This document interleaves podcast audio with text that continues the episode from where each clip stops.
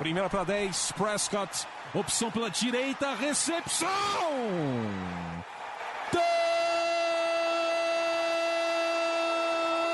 Touchdown! Bryce Butler! O Dallas Cowboys com uma sequência doutrinadora. Oito jardas, aí o Dez Bryant rasgando pela esquerda para entrar na endzone, é touchdown! A linha ofensiva do Dallas Cowboys está humilhando. Entrega pro Elliott para endzone, touchdown! Touchdown, Dallas Cowboys! Dak Prescott do comando. Orlando Skendrick com a interceptação que define a vitória do Dallas Cowboys no Sunday Night Football. Fala, torcedor do time da América, do time mais sofrido e mais amado do Brasil. Aqui quem fala é Gabriel Platt. Tá começando mais um podcast do Blue Star Brasil. E dessa vez um podcast feliz, a gente descansou na última semana. E agora a gente vem depois de uma vitória bem convincente contra o Giants, o Diego. Ou para você foi tudo mais ou menos? Fala galera, fala Plat. Olha, sinceramente o placar não diz o que foi o jogo. O placar pode ter parecido algo muito tranquilo, mas o jogo não foi nada tranquilo e eu acho que a gente é, vale muito o discurso do Jason Garrett no final da partida, quando ele disse que nós mesmos nos machucamos, não foi o adversário que proporcionou uh, alguma dificuldade para Dallas, foi Dallas mesmo que, que boicotou o próprio jogo. Pois é, né? O começo do jogo, acho que o Cowboys fez assim: vem Giants, ganha o jogo, ganha o jogo, Giants ué, vocês não querem ganhar não? Então a gente vai ter que ganhar. E foi mais. Se você quer um resumo curto do jogo, foi mais ou menos isso. É, antes que vocês perguntem cadê o Vinícius, ele tá com um problema na garganta e não conseguiu gravar essa semana. Acho que é a primeira vez que ele desfalca, assim, por questões de saúde e tal. Então, quem puder deixar uma, uma mensagem aqui no, nos comentários do podcast, desejando melhoras, acho que ele vai ficar feliz aí ouvindo a gente. Mas falando sobre o jogo, né? É, a gente viu o Cowboys começando o jogo muito mal. Como a gente acabou de falar, o Cowboys começou o jogo com uma interceptação do deck. E logo de cara a gente viu o Giants começando o jogo na a campanha deles na linha de 10 jardas praticamente e podendo ter e, e, começaria com a bola no, no, segundo tempo, né? Então a gente já pensou, caramba, o que, que aconteceu com o Cowboys, né? Como que a situação mudou de uma hora para outra. O Giants, pelo menos no primeiro quarto, o Giants foi bem superior ao Cowboys. E o Cowboys só foi melhorar as coisas depois de um certo acontecimento, né, Diego? Pois é, a gente começou muito mal a partida e ah, eu digo que começou ainda antes do, da interceptação, porque a, o primeiro retorno do, do, do kickoff de saída o Tony Pollard fez um, cometeu um erro, a bola provavelmente fosse sair para a linha lateral e a gente fosse eh, sair da, da, acho que 35 ou 40 jardas, agora não me lembro. E, e, e, mas aí surgiu ele, né, o personagem da noite, o Gato Preto. E na hora que surgiu o Gato Preto, sinceramente, Plat, eu, na hora eu pensei, vai dar sorte esse Gato Preto, porque não é possível. Pois é, né? O gato foi o nome do, do jogo. O pessoal tá fazendo meme aí a semana inteira do gato. E só para falar do, do lance do Pollard, para mim é uma situação até complicada, porque se ele não pega a bola ali, e a bola é viva, se o Giants pegar, o Giants começa com a posse de bola. E eu acho que o que ele tentou fazer foi uma jogada que o pessoal não sabe muito. Se ele bota um pé fora de campo e segura a bola, é a bola é considerada como se tivesse saído pela linha lateral. Porque ele pegou a bola fora de campo, entendeu? É a mesma coisa que se o jogador for fazer a recepção e tá com o pé fora e encosta na bola. Passa incompleto porque ele tá fora. E nesse caso é a mesma coisa. O Randall Cobb já fez isso na época do Packers. Eu lembro que o Ty Montgomery fez isso também na época do Packers, é, retornando o kickoff. Mas acabou que foi uma situação meio o que, que eu faço, o que, que eu faço, acabou não fazendo nenhuma coisa nem outra.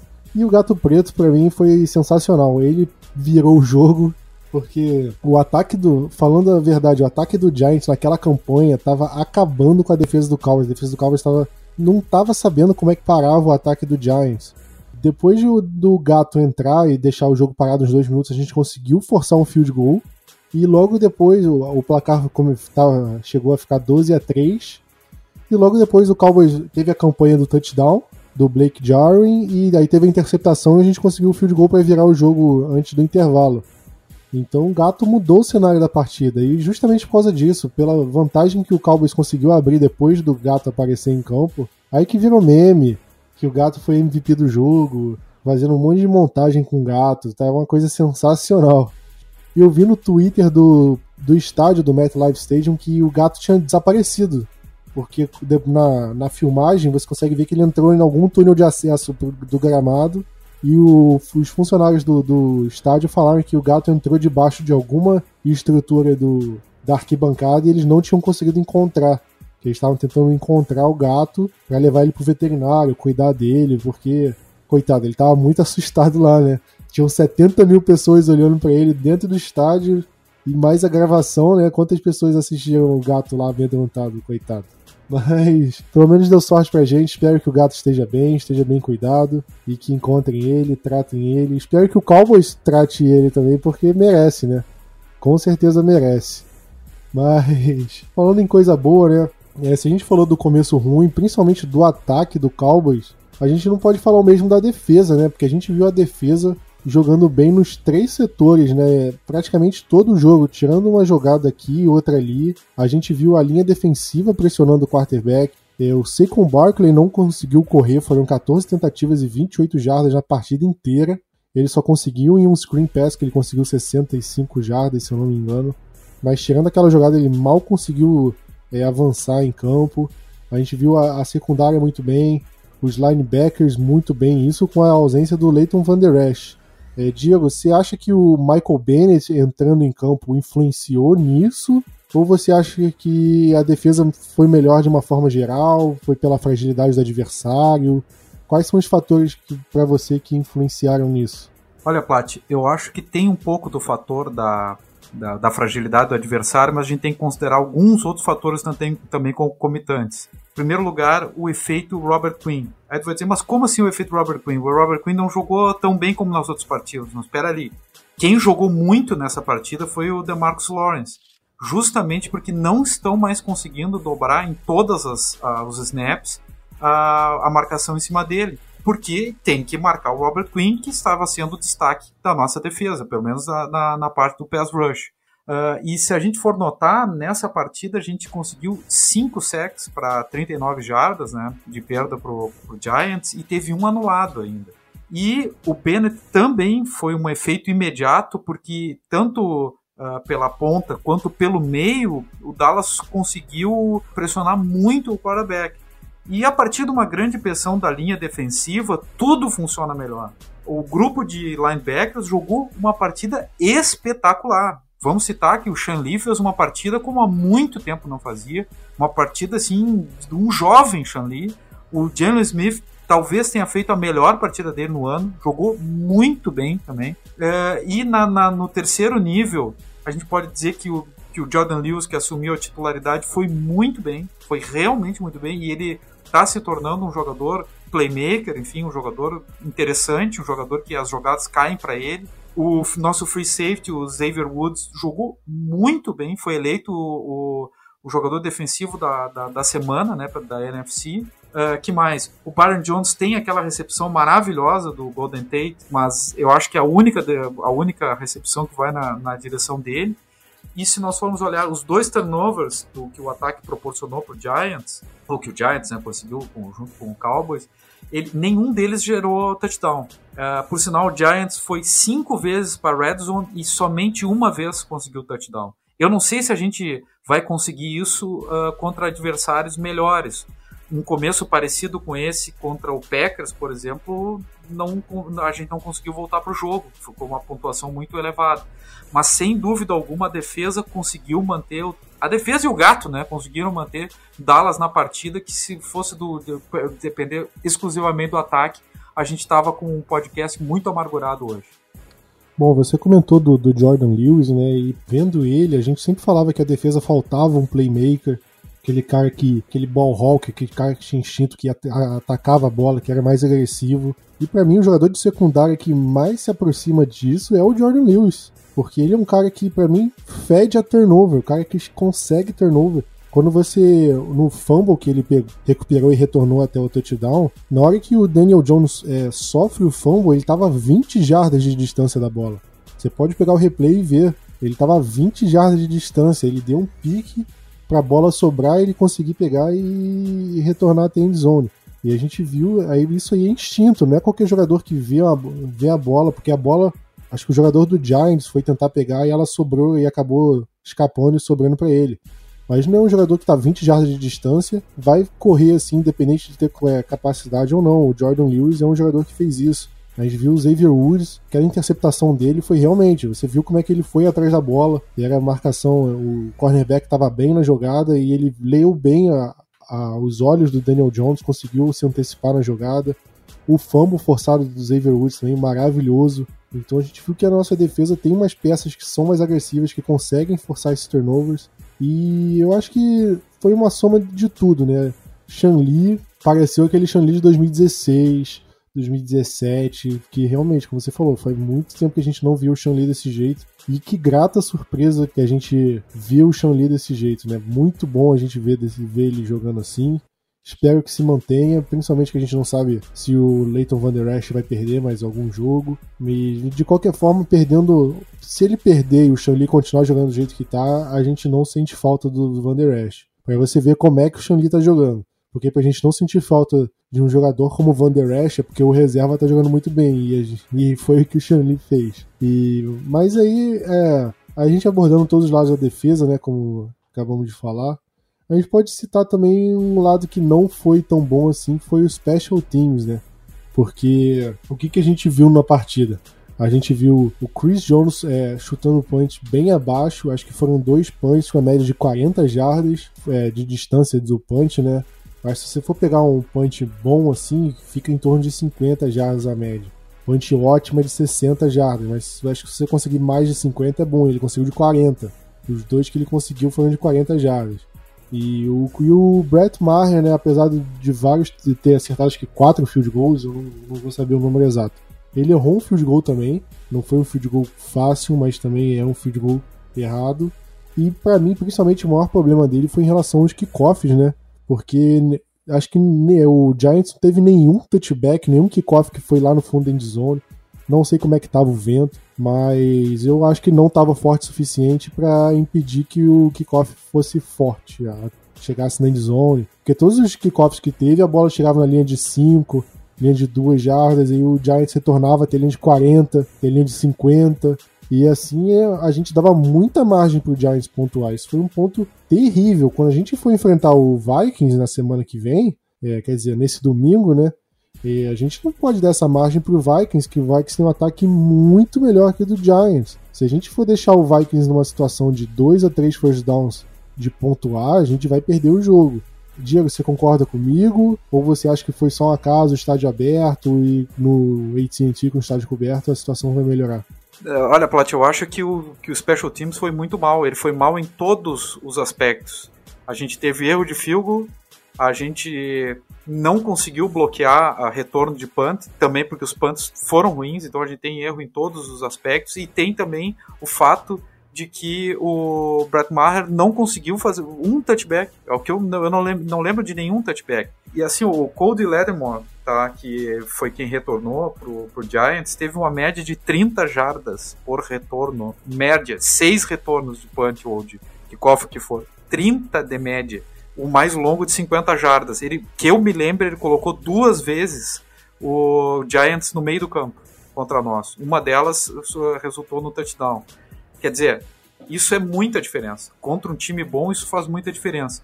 E se a gente for dizer, ah, de repente o vento estava assim, o vento estava assado, não. Para onde o Maher chuta, chutou nesse jogo, a bola não chegou para touchback, em nenhum lado. Então foi muito mal o Special Teams. Teve um momento do jogo, enquanto o Dallas ainda estava patinando, que a diferença era três pontos é, ao final, um pouquinho antes do final do primeiro tempo. E eu fiquei sempre pensando em outra partida que a gente perdeu também por três pontos num, num field goal errado, que foi justamente contra o Saints. Um field goal faz diferença. Faz muita diferença, aliás. Um punt de 40 jardas, um punt de criança praticamente, faz muita diferença. Um jogador que retorne para o meio do campo e deixe só metade do campo para o adversário chegar na, na nossa endzone, faz muita diferença. Então, assim, ou foi uma conjugação de fatores, um pouco de frio, campo aberto, o que for, mas Tem time que não vai perdoar isso de Dallas. E o brabo é assim, ó, ah, tudo bem, a gente estava mal no jogo, enfim, eventualmente o campo era aberto, o, o Giants estava mais acostumado. Mas nós não conseguimos nada de retorno, nada, nada, absolutamente nada. Então, assim, ó, não é só defendendo. E além disso, nossos special teams começou faltas. Tem uma falta do Matt Lillard, enfim, que, que é uma falta de ele tirar o jogador de cima da pilha. 15 jardas, pô. A gente fez muita falta boba. Então, eu, eu, e o Special Teams também. Então, eu vejo assim como uma péssima partida do Special Teams, mais uma partida ruim do Special Teams. E eu não, eu não consigo ver essa, essa unidade melhorando com o tempo uh, nessa temporada. Pois é, acho que o que você falou é muito importante em relação a se o, o vento pode ser desculpa para o Brett Maher não acertar o kickoff ao mesmo lado ele teria que ajudar a gente, não foi o que aconteceu. E não é como se o Aldrich Roses fosse o, o cara com a perna mais forte da NFL, porque ele errou field goal curto. Acho que ele errou extra point, perdão. Errou extra point. Na trave, né? Bateu na trave, eu acho. Exatamente. Então, se você vê com um kicker que é extra point também e consegue fazer o kickoff do jeito certo, por que, que o nosso não consegue? E o Brett Maher é um cara que tem perna para chutar field goal longo. Então ele teria que ter perna também para chutar um kickoff no fundo da endzone. Então por que, que ele não conseguiu? Né? Então isso é uma coisa que tem que ser criticado e eu acho que o técnico do Special Teams, pra mim, é um cara que precisa ser criticado, porque não é de hoje que o Special Teams tá mal. Não é de hoje. Ele realmente precisa melhorar, porque quantas vezes a gente já criticou os Special Teams aqui nessa temporada? Acho que em todos os jogos. Teve algum jogo que a gente falou: ah, o técnico, o time de especialistas foi bom. É Keith ou Queen, o técnico de especialista do Cowboys? E para mim ele precisa ser criticado, porque desde a temporada passada que ele não vem bem, tá? Foi desde que o Bizatia, o Rich Bizatia não era um bom técnico de time de especialistas. E o Queen, para mim, é pior que ele. Que eu acho que o time regrediu. Eu não vejo melhor no time de especialistas, nem nenhuma das posições. O Chris Jones não melhorou. O Brett Maher é inconstante como sempre. E o time de retornos, terrível. E isso com o Tavon Austin, que é um baita retornador. O Randall Cobb, que sabe retornar também. E olha a nossa situação. É, é difícil. Realmente difícil. Mas só para citar o ataque que a gente não falou, é, o, a, a, gente viu o Dak Prescott saindo d'água pro vinho, mas a gente viu o Cowboys usando muito. É, usando um playbook muito diferente do que a gente viu, principalmente nas derrotas, né? A gente viu pela primeira vez, acho que foi pela primeira vez, não sei se teve algum outro jogo que a gente viu, com o Tony Pollard e o Zeke alinhados no mesmo snap, que às vezes é o Zeke joga e vai descansar, entra o Pollard e o Pollard corre. Dessa vez não, eles colocaram os dois juntos e o Pollard correu na jogada. Então foram umas jogadas bem variadas. O Blake Jarwin foi acionado, anotou aquele touchdown bem bonito. Jason Witten sempre bem acionado contra o Giants. O Amari Cooper jogou, saiu, machucado, voltou.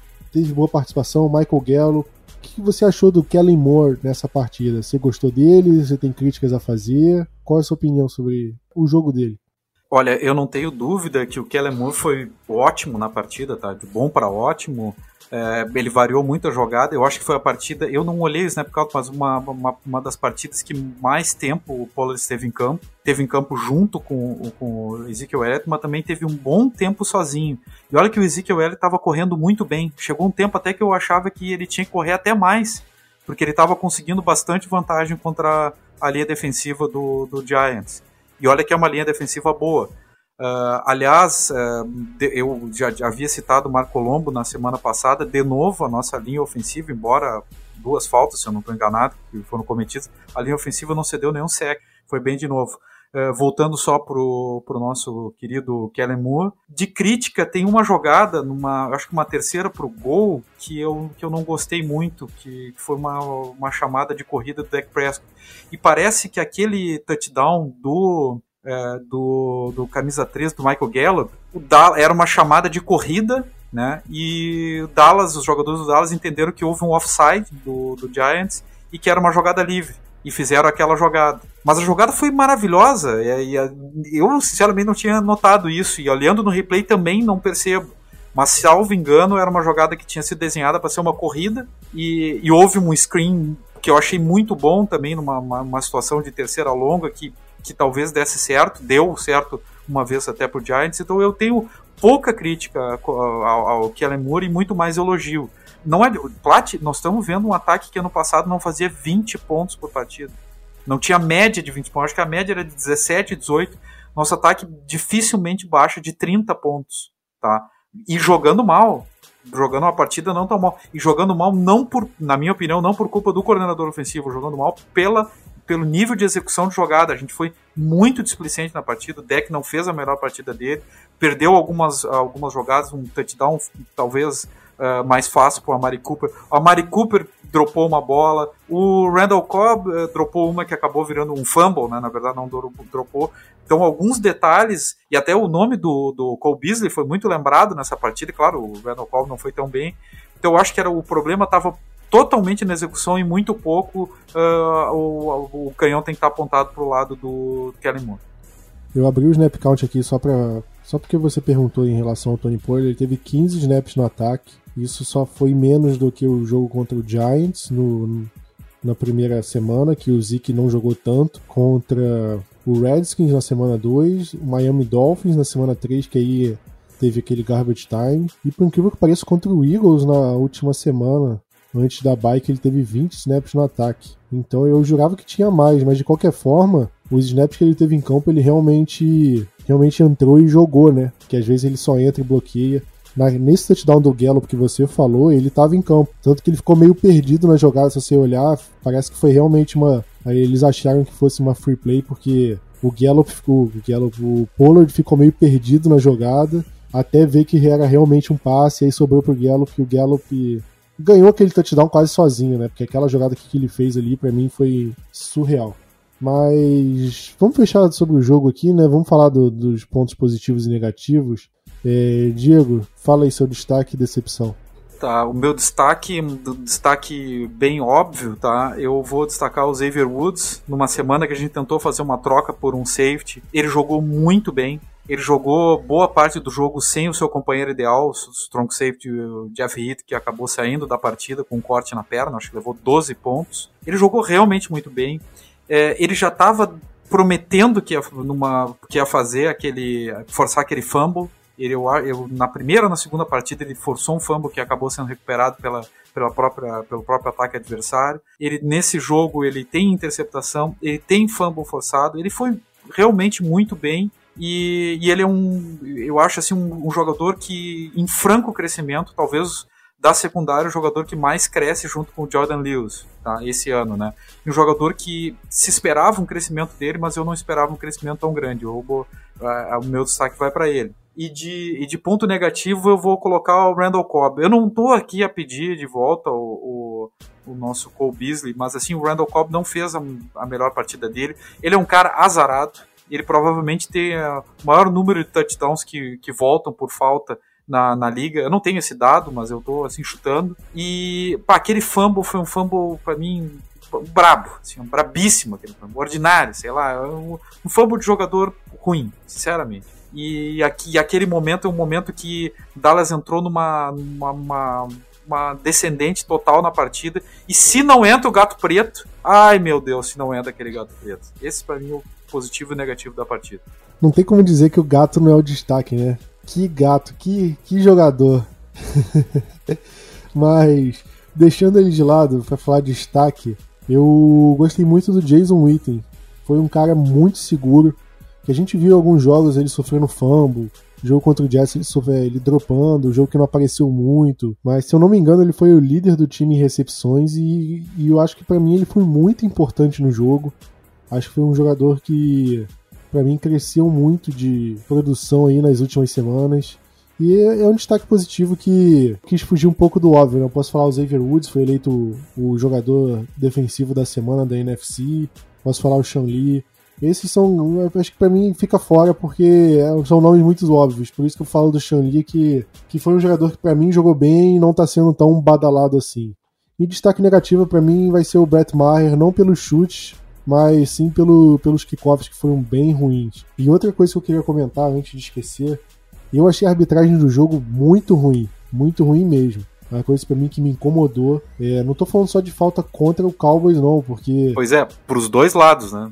Teve uma, é, exatamente, teve uma interferência que eles deram no Amari Cooper que eu achei bem rigorosa. É como se o juiz fosse bem rigoroso, estivesse adotando esse mesmo critério o jogo todo, eu aceitaria aquela falta. Mas a gente já viu contatos é, bem maiores que aquilo não serem marcados, né? E contatos daquele jeito não serem marcados. E acabou sendo marcado, acho que ele marcou meio no grito. E o Cowboys ter tomado aquele monte de falta de 15 jardas, não daquele do Justin March ou do Robert Quinn, essas foram realmente. Mas o Xavier Woods empurrou o Daniel Jones dentro de campo. E aí o Will Hernandez, esse cara, pelo amor de Deus. É, ele mais uns três jogadores do Giants vieram tirar satisfação com o Xavier Woods. Começou a confusão. Falta de quem? Xavier Woods. Outro caso também com o Will Hernandez, acho que foi com o DeMarcus Lawrence também.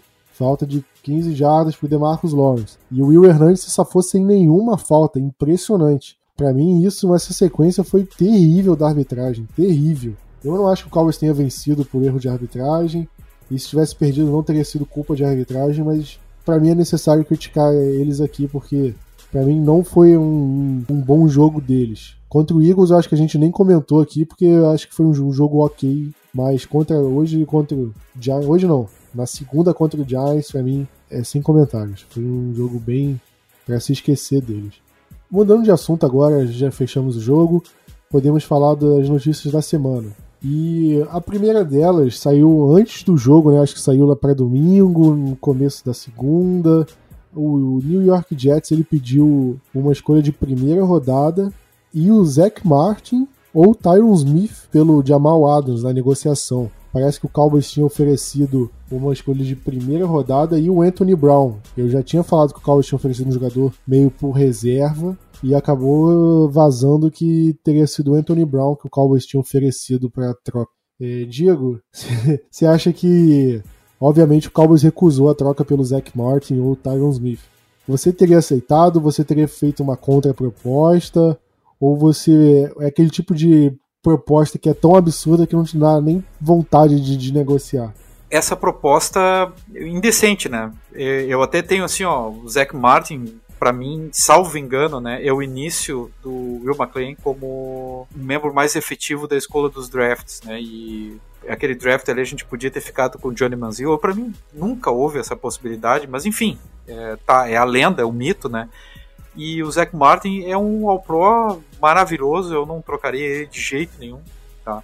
No ano anterior a gente draftou também o, o Travis Frederick, mas o, eu, eu, gosto muito do draft de 2014, que eu acho que foi uma grande mudança de paradigma, né? Foi um grande paradigma para Dallas e do, dos drafts até esse ano, pelo menos, estavam muito bons.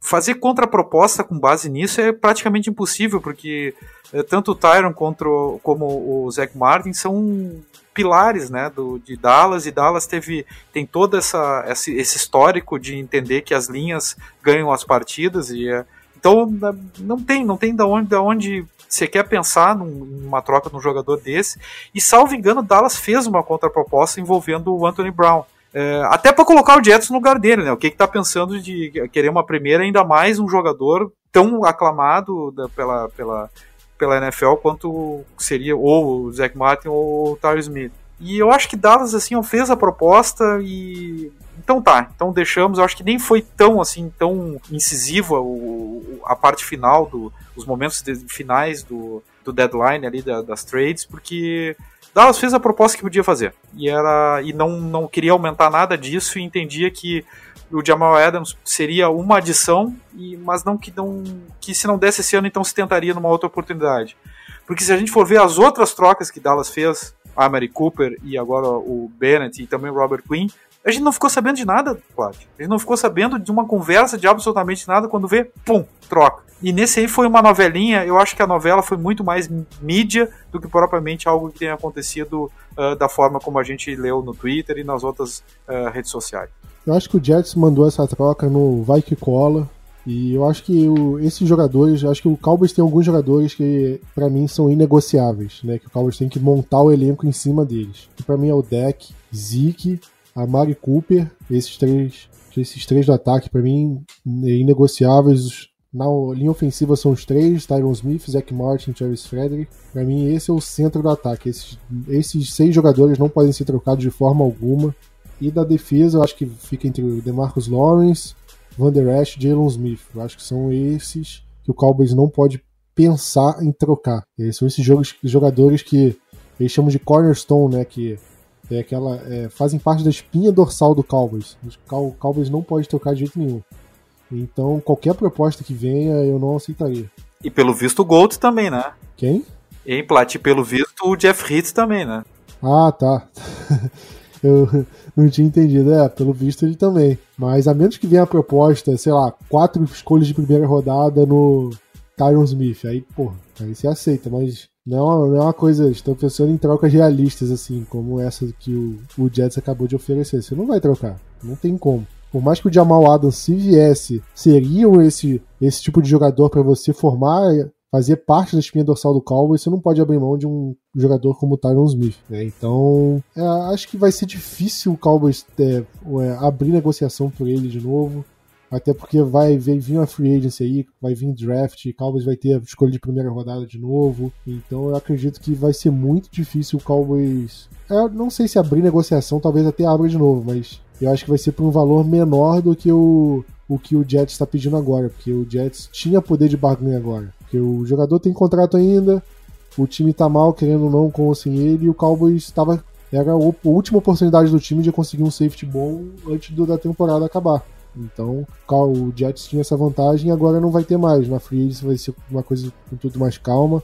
E acredito que o Cowboys, se o Cowboys for negociar de novo, talvez o valor seja mais baixo do que o que a gente viu circulando por aí. Mas, é, Diego, como o Vinícius não tá aqui, como é que a gente vai fazer com o Injury Report? Você quer, quer falar os jogadores lesionados? Qual vai ser? Quem sabe cada um fala de um time aí, Plat. Você fala do, do Cowboys então? Bora. Beleza. A gente tem eu abri aqui o Injury Report. De mais relevante, Cameron Fleming não treinou novamente, né? E eu acho que ele tá fora é, dessa semana. Jeff Heath tem um corte profundo, né? Ele levou 12 pontos na perna. Olha, tão esperançosos que ele, que ele consiga retornar, mas eu, sinceramente, eu não. Eu, eu particularmente, assim, acho meio problemático uma pessoa que leva os pontos. Agora, a medicina evoluiu bastante, né? Sei lá. O Little Van Der Esch, ele tá, treinou limitado, assim como o Tyler Smith, o Zach Martin, o, o Sean Lee, como sempre, né? E o Amari Cooper e o Leo Collins. Só que vários deles são da linha ofensiva ou e, linebackers, né? Que eu acho que vão estar presentes, tanto o Sean Lee quanto o Leighton Van Esch. Eu acho que o Van Esch, esse negócio do pescoço, essa semana vai, vai bem, vai evoluir. Eu tenho uma certa preocupação com a Mari Cooper, sinceramente. Eu acho que ele vai pro jogo, mas ele, Pat, é evidente que ele não tá 100%. E no jogo ali ele, ele chegou a sair por um período. De novo, o nosso maior astro, o Gato Preto, voltou e minutos depois ele, o Amari Cooper uh, retornou a campo, ver como esse, esse gato fez diferença na partida. E eu, eu acho que a gente vai ter realmente de, de, de fora só o Cameron Fleming. Se não houver nenhuma modificação, a, a tendência de evolução geral desses outros jogadores, a gente tem o time, o time titular completo, com a Mari Cooper um pouco uh, fora, talvez o Jeff Heath fora, mas eu, eu realmente não entendo dessa sutura, se é, se é possível ou não o jogador jogar, eu achava que não, mas pelo visto dá. E, e é isso. Se eu fosse o Jerry Jones, eu catava esse gato até o fim do mundo, levava ele para Dallas, fazia ele como mascote essa temporada, botava ele para entrar em campo antes do jogo, fazia um monte de coisa com esse gato, porque, cara, seria uma mídia muito boa, porque ele deu sorte pro Cowboys, foi demais, foi demais. Eu não, eu não canso de falar desse gato, porque eu tenho um gato preto em casa também, e, e quando eu vi ele andando, eu lembrei na hora do meu gato. ah, cara, pra mim é demais, é demais. E só pra você falou dos lesionados do Cowboys, só pra falar dos lesionados do Vikings, é, tem três jogadores que não, é, que não treinaram nessa quarta-feira, né? A gente tá gravando na noite de quarta, então não tem como saber dos outros dias. Foi o CJ Hamel, fullback, o Ifed Odenigbo, defensive end, perdão se eu não pronunciei certo, porque nome com raiz africana assim é difícil de, de pronunciar. E o Adam Thielen não, não treinou também, e esse é, disseram que é praticamente certeza que ele não joga. E que isso é muito bom pro Cowboys, que o Adam Thielen não joga. Ele já não vem jogando, acho que nas últimas semanas, e por conta disso o, Vikings tem, que, tem se apoiado muito no Stephon Diggs, no Kyle Rudolph, no Irv Smith, que é o Tyrene de calor deles. O outro wide receiver calouro é Johnson, mas de certa forma são. Isso é uma coisa que. Óbvio que a gente não torce pro cara se lesionar, né? Mas já que ele tá lesionado, a gente fica ah, mais aliviado que ele não vá pro jogo. E acho que a gente já pode, com isso, abrir o. abrir nosso. o que, que a gente espera do jogo contra o Vikings, né? Cowboys enfrentam o Minnesota Vikings no domingo, jogo às 10h15 da noite, com, é, no horário de Brasília, transmissão da ESPN, é o Sunday Night Football. E mais um jogo horário nobre, mais um jogo com transmissão da ESPN. E um jogo, mais um jogo que não vai ser fácil. É, porque o Vikings, ele, acho que ele tem um recorde melhor que o Cowboys, né? Se não me engano, eles estão 6-2. Então é um time 6-2 ou 6-3 agora. Então é um time tão forte quanto o Cowboys, pelo menos se você analisar o recorde. E um time que tem muitas peças boas aí, apesar da derrota na última semana pro Kansas City Chiefs. É um time que, pelo menos do lado ofensivo, é um time que se mostrou muito forte. O Dalvin Cook é o líder em jardas terrestres da NFL. É um jogador que, apesar do histórico de lesões esse ano, ele tá voando. Como a gente falou dos wide receivers, o ataque aéreo tá muito bom. O Kirk Cousins, ele tem seus altos e baixos, só que ele tá numa. Os jogos recentes deles foram jogos bons, jogos com bastante jardas aéreas, bastante passes para touchdown. E do lado da defesa a gente vê uma defesa muito forte, principalmente para mim na secundária, né? O Harrison Smith, o Xavier Rhodes, Trey Waynes, para mim são jogadores que o Cowboys vai ter que prestar muita atenção. É, Diego, vamos começar pelo, pelo que a gente sempre começa, que é em relação ao deck e o, todo o jogo aéreo do Cowboys. Isso inclui a Mari Cooper, considerando ele saudável, contra a secundária do Vikings. Quem leva vantagem? Você acha que o Cowboys leva vantagem nessa situação? Você acha que é empate? Ou você acha que pela secundária do Vikings eles levam vantagem? Uh, eu, eu, gostaria de colocar o fator local também como, como importante nisso. Eu acho que o Dallas leva alguma vantagem, embora eles tenham uma, uma secundária muito boa, porque a nossa linha ofensiva está conseguindo segurar a linha defensiva deles e vai, vai, vai abrir espaço para o deck. Eles têm dois defensive ends muito bons que estão fazendo um, um, ano muito bom, que podem gerar alguma pressão, uma, uma, dupla, né, excelente, mas eu acho ainda assim a nossa, nossa linha ofensiva vai segurar e, e a gente vai com isso conseguir alguma vantagem lá na, lá na frente, porque o, em casa esses jogadores, tanto o Amari Cooper quanto o Randall Cobb, e o Michael Gallup, que agora está perfeitamente recuperado, eles são muito bons, eles são, eles são um trio excelente. E eu duvido que o deck faça mais uma partida boa, mas abaixo da média, que a média dele tem sido uma média altíssima, né? Eu, eu, eu, não acho que ele tenha jogado mal, só acho que ele não foi como eu estava jogando nos, outros, nos, últimos dias. E lembrando que o Vikings, de certa forma, é uma equipe bastante oscilante, que nem é o Dallas. E não tem ido bem fora de casa. Eu acho que isso vai ser decisivo em relação à secundária e espero que a gente entre um pouco mais ligado e que a nossa que a nossa nosso ataque aéreo se sobreponha. Ah, vejo uma leve vantagem do Dallas nesse sentido.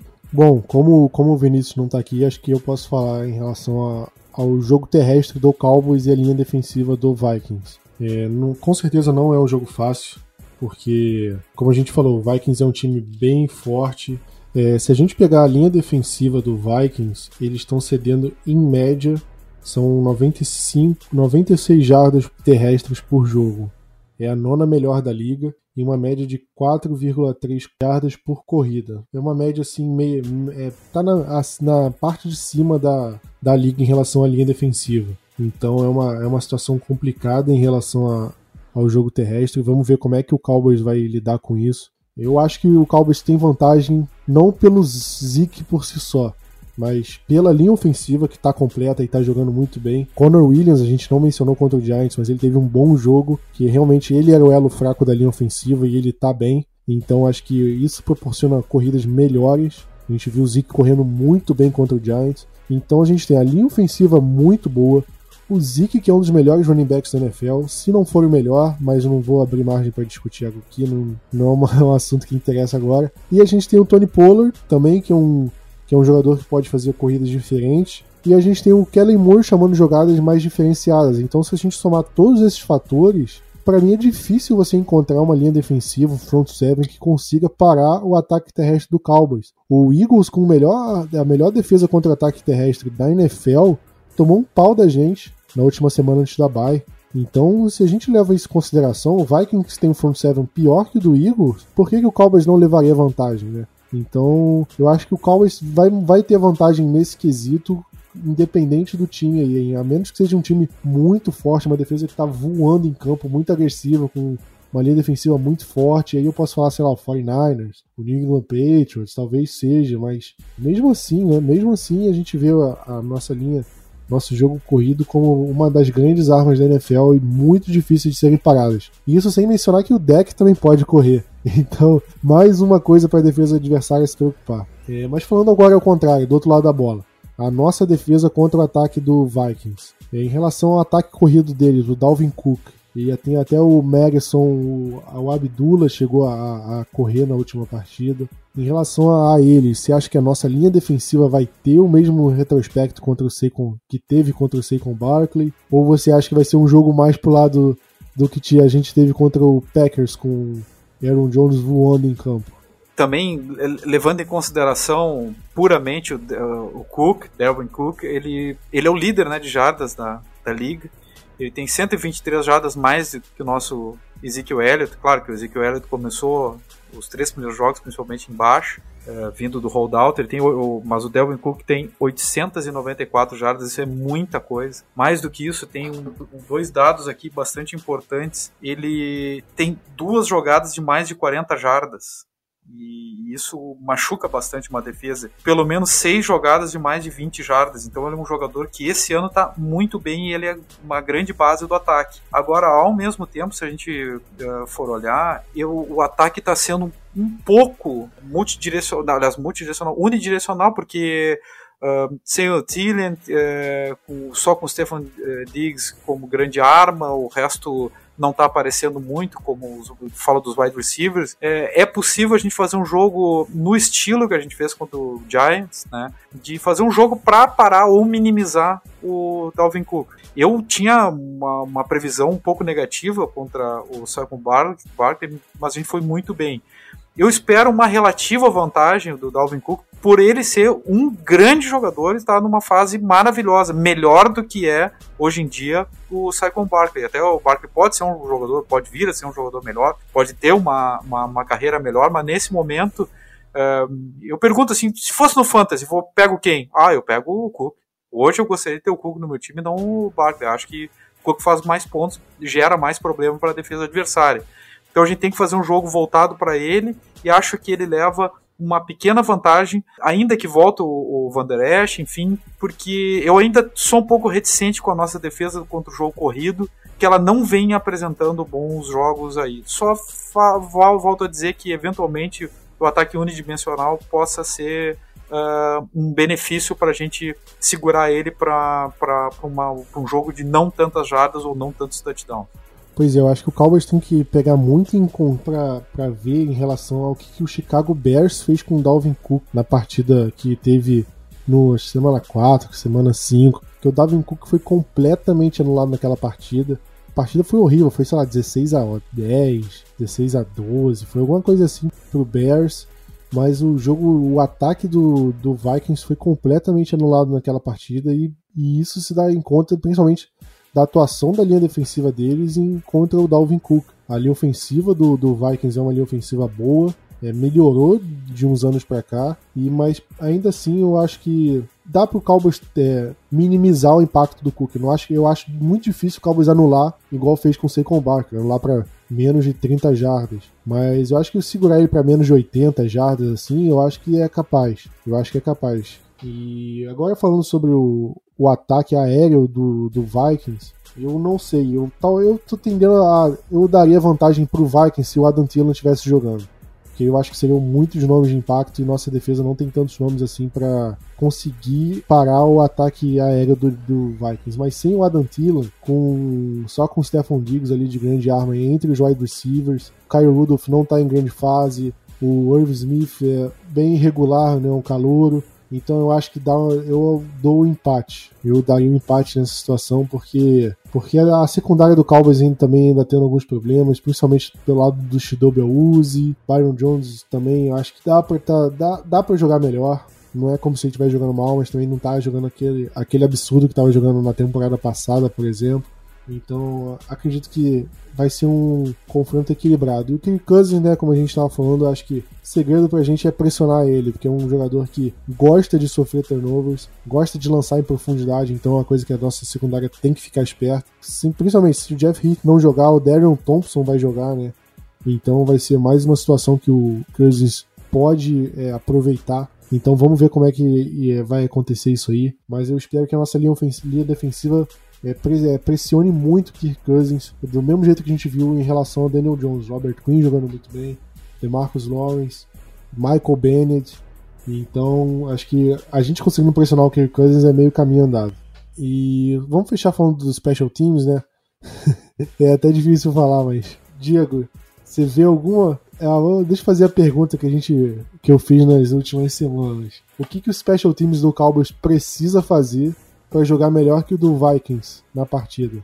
Uh, de repente entregar uma água premiada pro ataque do pro special teams do Vikings, alguma coisa assim, porque tá tá braba a coisa. Não, não deixar eles entrarem em campo, né?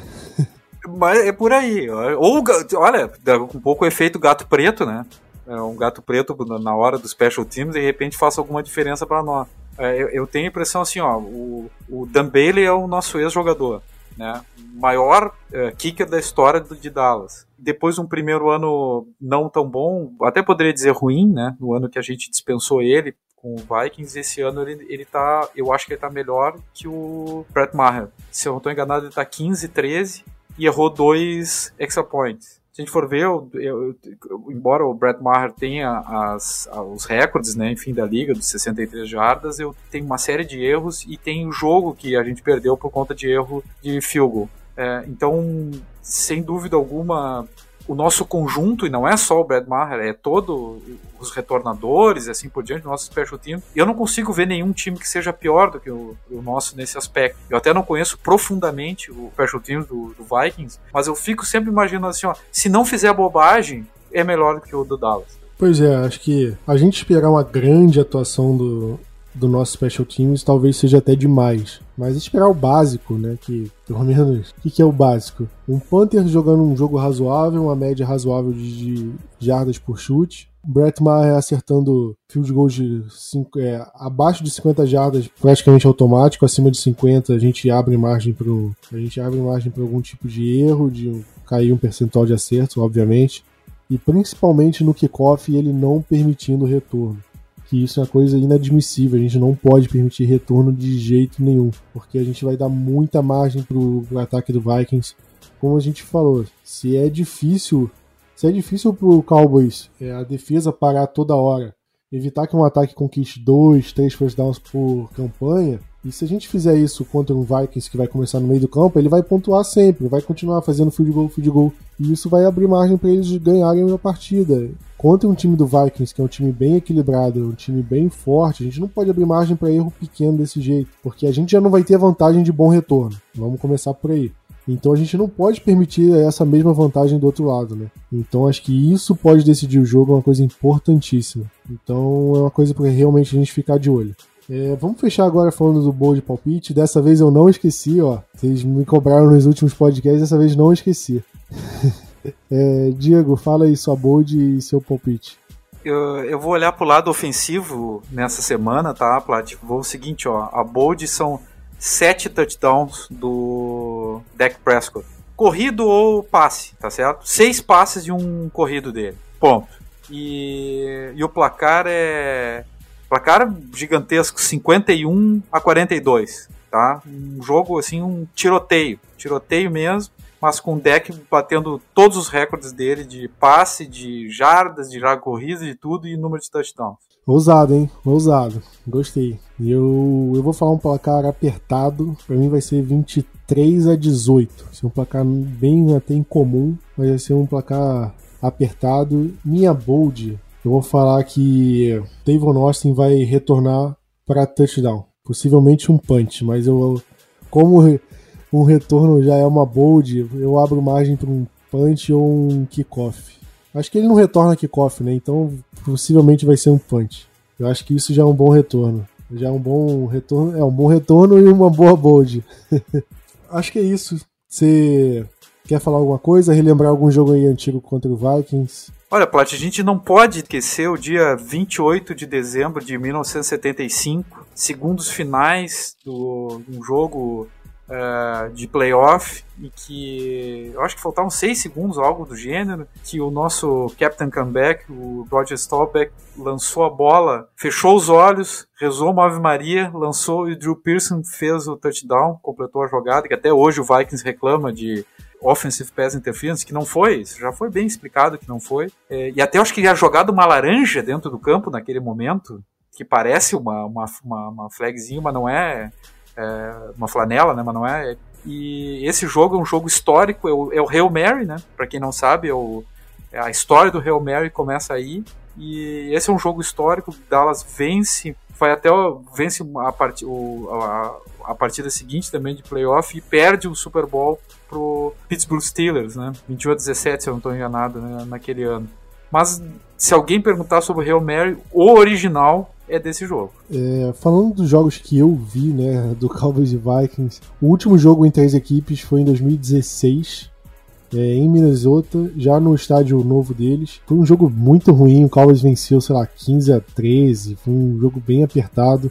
Os melhores momentos que eu lembro foi uma, o deck convertendo a terceira para 13, eu acho, correndo com a bola, e o, uma recepção longa demais do Dez Bryant, relembrando os bons momentos do wide receiver.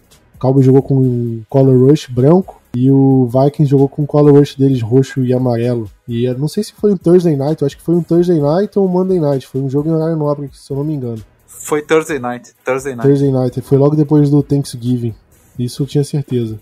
E o último jogo deles no AT&T, acho que foi em 2012, 2013, 2013. Foi um jogo que o Cowboys correu com a bola nove vezes na, na partida inteira. Que foi uma coisa bizarra foi, foi um dos anos mais bizarros para mim torcendo pro Cowboys, que o ataque era terrível, era o Bill Callahan chamando as jogadas no ataque. Ele, inclusive, é o head coach interino do Redskins nesse momento e tá correndo bastante com a bola, mas naquela época ele não corria com a bola no Cowboys. E foi um jogo que o Romo virou no finalzinho kicker do Vikings, o Blair Walsh, errou um extra point na época que o extra point era curto. Ele foi aqui, eu acho, o único extra point assim de 20 jardas naquela época que eu vi errando, que foi uma coisa inacreditável. E o Cowboys não corria com a bola e acabou que precisava de um touchdown no final para ganhar o jogo e ganhamos com um touchdown, acho que foi do Dwayne Harris, se eu não me engano. Mas foi uma daquelas giradas que, que me fizeram assim, me apaixonar pelo Romo, cara. Esse quarterback é demais. Mas é isso, foi um jogo que eu me lembro assim do. Plat, só para lembrar um aqui, ó, tá? Eu iria num jogo, eu acho que eu já contei aqui no Vikings e Cowboys, de 2010, aquele que foi foi nos playoffs, depois da gente ter vencido o Eagles. Tá? A gente deu um vareio no Eagles e foi jogar contra o Minnesota em Minnesota, né? no, jogo, no, no antigo estádio do, do, Vikings. E a gente tomou uma saranda de bola. É, aqui eu tô olhando 34 a 3 foi um horror. Ainda bem que eu não fui no jogo. Eu tava preparado para esse jogo. Eu tava nos Estados Unidos e eu não fui por um detalhe, muito detalhe, assim. Tava muito esperançoso, por sinal. Eu acho que teve uns 50 sacks mais ou menos no deck, né? no deck não, no, no Roma naquele jogo. Foi um jogo assim, e muitas faltas também, enfim, foi um jogo desastroso. E eu acho que foi uma das únicas vezes que o Brett Favre ganhou do Dallas, só que não jogando pelo Green Bay, né? Que, que eu sabe pelo Green Bay, ele nunca ganhou um jogo de playoff contra, contra o Dallas. Foi ganhar jogando pelo Minnesota Vikings. Exato. Esse é o tipo de jogo que a gente não, não vale a pena lembrar, né? que não é tão bom assim lembrar. Lembra de um aí, Plat, pra não ser o último, né? da lembrança, senão vai dar um azar, gato preto aí. Nada, gato, gato preto dá sorte. Agora, agora gato preto é sorte. Mas, mas o Brett Favre, acho que no Packers, ele não ganhava do, do Cowboys de jeito nenhum. O que o Aaron Rodgers é pra gente hoje, em relação a jogo de playoff, jogo em casa em Dallas, o Cowboys era pro Brett Favre e o Packers na, na década de 90, que eles não conseguiam ganhar do Cowboys. Então, meio que parece que o jogo virou, não é mesmo? Infelizmente. E, mas, enfim, Cowboys e Vikings, 10 e 15 na ESPN, jogo no horário de Brasília. Sunday Night Football, jogo no AT&T, estádio lotado. Acompanhe a gente lá no Twitter, no Instagram, Facebook, estamos em todas as redes sociais aí. Então é isso aí, galera. Vamos ficando por aqui. Agradeço mais um podcast aí que vocês ouviram. Tamo junto, valeu e Go Cowboys!